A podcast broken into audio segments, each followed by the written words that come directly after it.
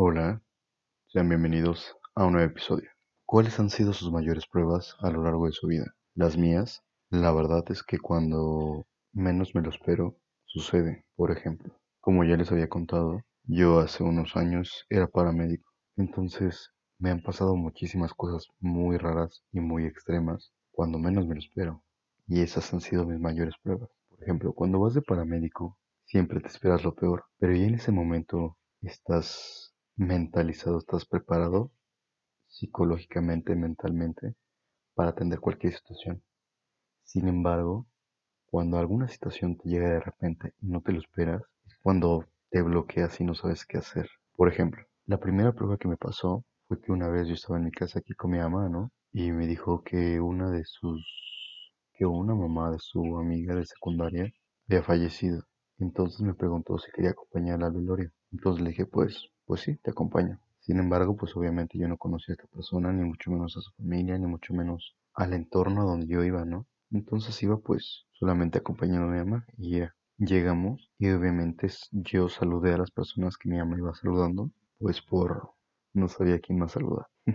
Entonces ya terminamos de saludar, nos sentamos en un sillón de ahí de la funeraria y mi mamá se puso a platicar con una de sus amigas de la secundaria que no había visto hace mucho tiempo. Entonces pues yo lo que hice fue ponerme mis audífonos y empezar a escuchar música. Entonces nada más de repente volteo y veo que dos personas, un señor y una, una chava, iban cargando a un niño. Entonces minutos después sube la misma chava que iba cargando a este chavo, pero así súper rápido y llevaba una cara súper preocupada, súper angustiada. dije, wow, pues algo tuvo que haber pasado, ¿no? Entonces volteé a ver a mi mamá y dije, ahorita vengo, a ver qué onda. Y hasta me di el lujo de bajar súper lento, súper despacio, despreocupado, ¿no? Entonces cuando bajo, llego al lobby de la, de la entonces veo que de repente por la ventana se ve mucha gente amontonada, ¿no? Entonces salí y vi a este mismo chavo que bajaron recostado en el piso. Entonces le pregunté al señor que resulta que era su papá. Dije, señor, soy paramédico, quiere que le ayude, pero no traigo nada. Voy a hacer lo que pueda. Me dijo, sí, sí, por favor, atienda a mi hijo, súper preocupado. Y dije, bueno, primero que nada, no vamos a tenerlo aquí en la calle exhibido con todo el mundo. Entonces necesito que por favor lo metamos al lobby. Lo cargaron entre varias personas y lo metieron al lobby. Entonces empecé a atenderlo. Sin embargo, como les decía, yo jamás había tenido una persona sin estar preparado y aparte mucho menos sin equipo que poder utilizar. Entonces solamente era yo y mis manos y ya. Entonces pusieron al chavo recostado en el piso, yo me puse en su cabeza y empecé a sostenerla. Y dije, wow, de aquí, de aquí qué hago, o sea, yo ya no sé qué hacer. O sea, todo, todo lo que tenía como que aprendido en ese momento se me fue. Entonces llegó una recepcionista de la funeraria y me dijo, a ver, haz esto, haz esto. Y pues el chavo estaba hiperventilando, ¿no? O sea, estaba respirando muy, muy rápido. Y entonces lo que hizo esta recepcionista fue cerrarle la boca, primer gran error, y después tapar uno de sus orificios nasales y que respirara por ese orificio nasal y después tapar el otro y que respirara por el otro orificio nasal y así, o sea, tornando uno por uno. Entonces yo en mi cabeza decía, ¿qué rayos estás haciendo, señora? Entonces al ver ese, esa forma de atender a este chavo, dije, no, no, no, ella no tiene ni idea qué está haciendo. Entonces ya reaccioné y empecé a atender al chavo. Me acuerdo que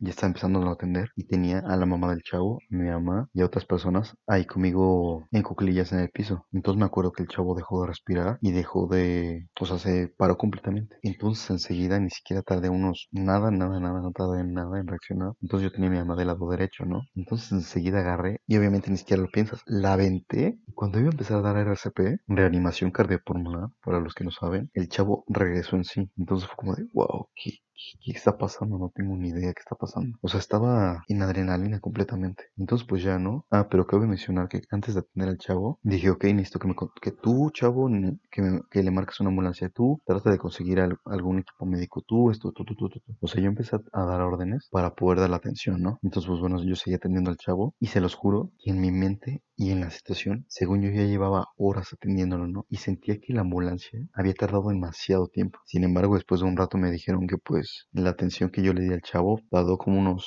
15, 20 minutos por mucho. Entonces pues ya, ¿no? Yo seguí teniendo al chavo y de repente llegó un señor, no sé de dónde, y dijo, yo también soy paramédico y traigo este suchito. A ver, vamos a atender. Y ya, ¿no? Entre los dos lo empezamos a atender y el chavo regresó después de un rato en sí mismo. Y justamente cuando regresó el chavo de a estar consciente, llegó la ambulancia. Entonces lo que fue, lo que pasó fue de que subieron al chavo y le empezaron a suministrar oxígeno a la ambulancia. Y ya fue todo. Yo regresé con mi mamá a donde estábamos sentados, pero yo seguía en trance, o sea, seguía en shock. No podía creer lo que había pasado. Después de unos años me volvió a pasar la misma situación. Bueno, no la misma, pero pues de no estar preparado ni tener nada en las manos. Yo me acuerdo que estaba, estaba en la pizzería, ¿no? Y en ese día justamente había llevado mi camioneta porque yo no me iba a quedar a dormir en, el- en mi cuarto. Me iba a regresar de la pizzería a la casa de mi mamá a la hora que cerrábamos. Entonces pues ya, ¿no? O sea, ya había pasado todo el día, todo bien, todo tranquilo. Y de repente, justamente como por ahí de unos 15 minutos antes de cerrar, todos ahí en la cocina, escuchamos un super golpe, pero así un golpe horrible, ¿no? Entonces lo primero que pensé fue como de wow. Ya le pegaron a mi camioneta. Un borracho, un loco, ya, ya valió. Entonces salí rapidísimo de la, de la pizzería y lo primero que hice fue voltear a ver la camioneta, ¿no? Entonces la empecé a revisar, todo bien, todo tranquilo, no había pasado nada, ¿no? Entonces dije, bueno, pues, ¿qué- ¿cuál fue el golpe, no? Entonces yo solamente me enfoqué en ver la camioneta. Entonces ya cuando revisé que todo estuviera bien, volteo y justamente a mi lado había una persona atropellada.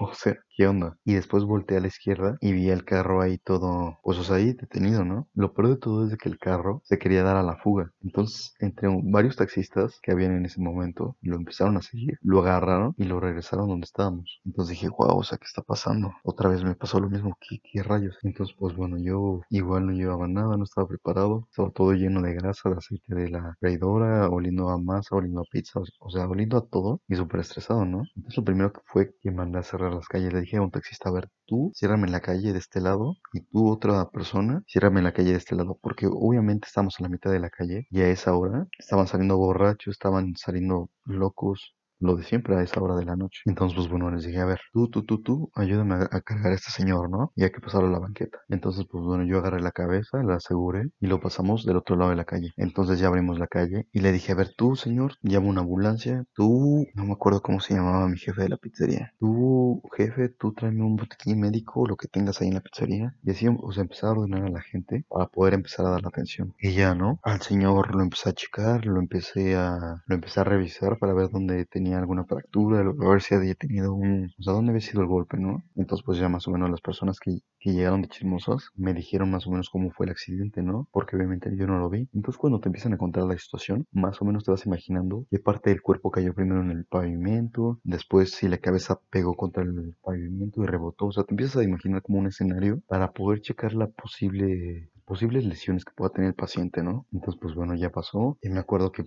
como no teníamos nada, yo le pedí a mi jefe que me regalara unos cartones y empecé a improvisar una férula de cartón para sus piernas. Entonces lo empecé a inmovilizar y ya, o sea, lo dejé todo preparado para que cuando llegara la ambulancia, luego luego se lo llevara. Entonces, pues bueno, llegó la ambulancia, lo checó y todo, y justamente en ese momento llegó la mamá de, este, de esta persona que atropellaron. Entonces, pues la mamá también estaba en shock, estaba ahí gritando como loca y todo eso, ¿no? Sin embargo, hubo un rato donde se tranquilizó súper cañón la señora y empezó a hablar bien con todos y hasta perdonó al, al chavo que lo había atropellado y todo eso, ¿no? O sea, no entiendo, o sea, todo eso pasó súper rápido y no me enteraba de la mayor parte de lo que estaba pasando. Entonces se llevaron a este chavo y yo seguí con mi día, ¿no? Y regresé a la casa y justamente ese día de me iba a quedar en la casa de mi mamá, mis familiares habían salido de viaje. Entonces pues yo regresé solo a la casa de mi mamá, llegué, guardé la camioneta, subí a mi cuarto, me recosté y fue como de, ¿qué rayos acaba de pasar? Luego, después de unos años, me acuerdo que íbamos regresando de un partido americano de mis hermanos y justamente cuando íbamos punto de llegar a la casa, pasamos por un puente que da rumbo a mi casa, ¿no? Entonces había un motociclista tirado ahí en el, en el suelo, ¿no? Entonces le dije a mi mamá, a ver, agu- aguántame tantito, me voy a bajar. Mi mamá, no, ¿cómo crees? Es peligroso, no sé qué cosa, ¿no? Pues le dije, o sea, soy paramédico, tengo que hacer lo que tengo que hacer. Igual la misma situación, no llevaba nada, no estaba preparado. Entonces, pues bueno, me bajé la camioneta y mi mamá se orilló para no hacer tráfico y ya llegué con el motociclista. ¿Qué te pasó? ¿Cómo fue? Y todo eso, ¿no? Entonces me, me, me- me explicó que iba bajando de la, de la pendiente donde estaba el puente y había una, un área que estaba mojada, ¿no? Entonces la, la motocicleta tenía ya las llantas ya bastante lisas. Entonces ya se resbaló el, el chavo, salió volando y todo, su, todo el peso de su cuerpo aterrizó sobre una de sus rodillas. Entonces, pues bueno, le dolía mucho la pierna. Entonces ah, le pedí a una, a, una persona chismosa que nada por ahí si de casualidad tenía tijeras, ¿no? Y dio la casualidad que pues sí. Entonces le pedí permiso al motociclista de cortar su pantalón para poder checar lo de la lesión. Pues bueno, enseguida me di cuenta que pues se había luxado la rodilla, ¿no? O sea, se había zafado la rodilla, ¿no? Entonces, pues bueno, dije, bueno, ok, de- va lo mismo. Pedí unos cartones hab- que había por ahí, o sea, empecé a, a ferular su pierna, le pedí su cinturón al chavo, o sea, empecé a improvisar todo, ¿no? Pues bueno, ya llegó la ambulancia, se lo llevó y ya libramos esa situación, ¿no? Después la más fuerte que me ha pasado, y la verdad sigo sin superarlo, es de que pues bueno, el, uno de los peores miedos de los, de los paramédicos es de que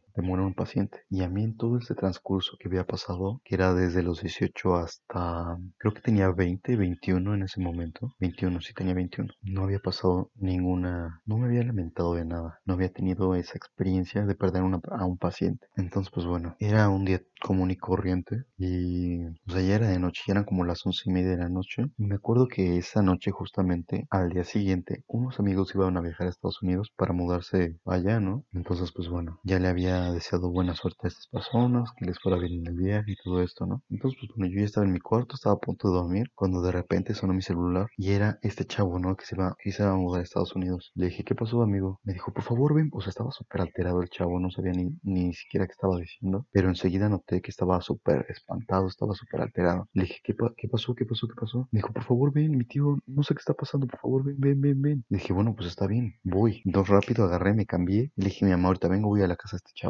Me dijo, sí, yo te acompaño, a mí también me marcó la mamá de este chavo. Entonces dije, bueno, pues está bien, pero ya, ya, vámonos. Entonces sacamos la camioneta en friega y llegamos a la, casa del chavo. Entonces mientras mi mamá estaba estacionando, yo me metí a la casa y le empecé a preguntar a este chavo, ¿qué pasó? ¿Qué pasó? ¿Qué pasó? Me dijo, es que mi tío, es que mi tío, es que mi tío. Entonces volteo y está un señor recostado en el piso y vi un, un pequeño charco de sangre, ¿no? Entonces dije, wow. Entonces le dije, bueno, mientras que lo atiendo, por favor, dime qué está pasando, qué, qué pasó, ¿no? Dime qué pasó. Entonces dijo, no, es que mi tío ya está grande y tiene esto, esto, esto. Y se resbaló y se cayó y se pegó en la cabeza, ¿no? Entonces dije, bueno, pues está bien, voy a empezar a atenderlo, ¿no? Entonces lo primero que hice fue pedirle a estas personas que le quitaran las 20.200 almohadas que tenía en la cabeza, que ni siquiera lo estaba dejando respirar. Entonces, pues bueno, ya seguí entendiéndolo. Y lo primero que chequé fue su pulso y se estaba respirando. Y enseguida noté que ni siquiera estaba respirando y menos que tenía pulso. Entonces enseguida empecé a dar RCP. Y mientras estaba dando RCP, le dije a este chavo, por favor llame una ambulancia, dile que tenemos a una, a una persona de... O sea, explícale más o menos la situación de tu tío, ¿no? ¿Cuántos años tiene? Sus padecimientos, cuánto tiempo lleva desvanecido, bla, bla, bla, bla, Entonces yo seguí atendiendo a, este señor, ¿no? Y así estuvo un buen rato, ¿no? O sea, la verdad sí tardaron bastante tiempo estos paramédicos de llegar y yo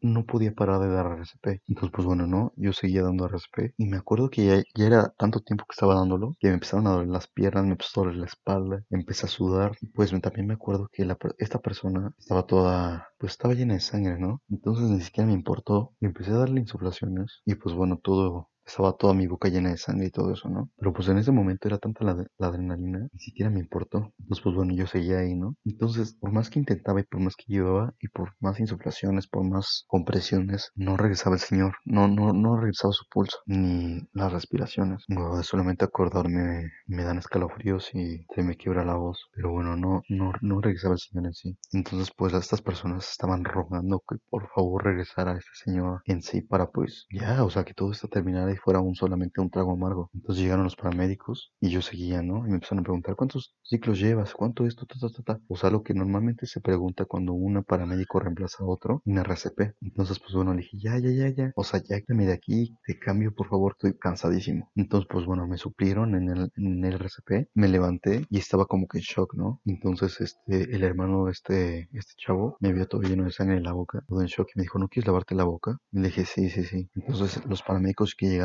estaban atendiendo a este señor, ¿no? Y mientras yo me fui a lavar la cara, me, me, me lavé la boca y me quité la sangre de las manos, de la boca y de, y de todas partes, ¿no? Entonces, pues bueno, regresé y vi que una paramédico sacó el desfibrilador. Para los que no saben, el desfibrilador es esa cosa que te da descargas eléctricas para poder, este, regresar el, el corazón en sí. De repente le dieron una descarga, le dieron otra y vi la cara de los paramédicos así como de pues ya, no hay nada más que hacer. Me dijeron, bueno, tú hiciste lo que pudiste hacer, improvisaste como tenías que improvisar, siéntete orgulloso de tu trabajo. Entonces yo les decía, pero por favor, o sea, sigan atendiendo a este, este señor, o sea, sáquenlo de, del paro, por favor. Entonces, pues bueno, los paramédicos se fueron y yo me quedé en shock, o sea, estaba que no me lo creía por mi culpa, por no haber hecho bien las cosas, tal vez, o sea, te empiezas a culpar a ti, ¿no? No, es que tal vez hice esto mal, es que tal vez si me hubiera apurado, tal vez hubiera llegado a tiempo y hubiera podido ayudar a este señor. O sea, te empiezas a imaginar todas las situaciones posibles y te empiezas a echar la culpa, te sientes impotente, te sientes, o sea, no te la crees, o sea, no. Entonces me acuerdo que me, me, senté en unas escaleras que había por ahí y me quedé viendo al cuerpo del paciente. Y en mí empecé a, a lamentarme, ¿no? Le dije, por favor, Señor, donde quiera que estés, te pido que me perdones por no haber hecho bien mi trabajo. Por favor, perdóname por por no haber podido ayudarte, por no, por no haberte podido salvar. Hice todo lo que pude, pero por favor, perdóname. También pensaba en los familiares y decía, por favor, Oliver, perdóname por no, por no haber podido ayudar a tu tío. Y así, o sea, persona por persona, iba dando como mi discurso en mi mente, pidiéndoles perdón por no haber podido servir en esta situación, por no haber podido ayudar. Y entonces terminó esta situación, llegué a mi casa, me lavé la cara, me lavé las manos, me, lavé, me quité la ropa que tenía toda ensangrentada y me recosté en mi cama. Me puse a pensar en todo lo que había pasado en ese momento, toda la situación, todo el escenario, mis posibles fallos, que me faltó, que no, hice esto bien, hice esto mal, o de solamente acordarme se me quiebra la voz. Este, entonces pues bueno, estuve con un insomnio horrible ese día bueno, esa noche, perdón, y al día siguiente pues era el velorio de este señor, ¿no? Entonces yo llegué con la cabeza, con la cabeza abajo, tratando de no ver a nadie, porque pues yo me seguía sintiendo culpable por la situación, y que si hubiera hecho las cosas mejor a como los había hecho en ese momento, hubiera evitado todo esto, ¿no? Entonces ya llegué, saludé a las personas, y me senté, y seguía como que en shock, ¿no? Porque no me podía creer, o sea, ni siquiera podía darle el pésame al señor, o sea, no podía ni siquiera volver a ver su cara. Entonces me acuerdo que llegaron estas personas, estos chavos, me empezaron a decir, no fue tu culpa, hiciste todo lo que pudiste, no te sientas culpable, por favor. O sea, me empezaron a agradecer por todo lo que había hecho, pero pues, o sea, yo en mí seguía lamentándome, seguía, seguía mal, ¿no? También, pues, obviamente estas personas, no sé, fueron a Estados Unidos ese día por la situación. Entonces, pues bueno, esa fue la, la prueba más difícil que he tenido. Y bueno, ya tiene, un, ya tiene bastante tiempo que pasó esto y pues no puedo superarlo. Pero pues bueno, el aprendizaje que dejó después de esto es de que por más que uno esté preparado, por más que uno sepa cómo hacer las cosas, cuando llega un momento dado, no sabes ni cómo actuar, no sabes qué hacer. Cualquier situación puede tomarte desprevenido y ponerte a prueba. Entonces, siempre sé humilde con lo que sabes y ten en cuenta muy bien también lo que no sabes. Y con esto termino este episodio. Muchas gracias.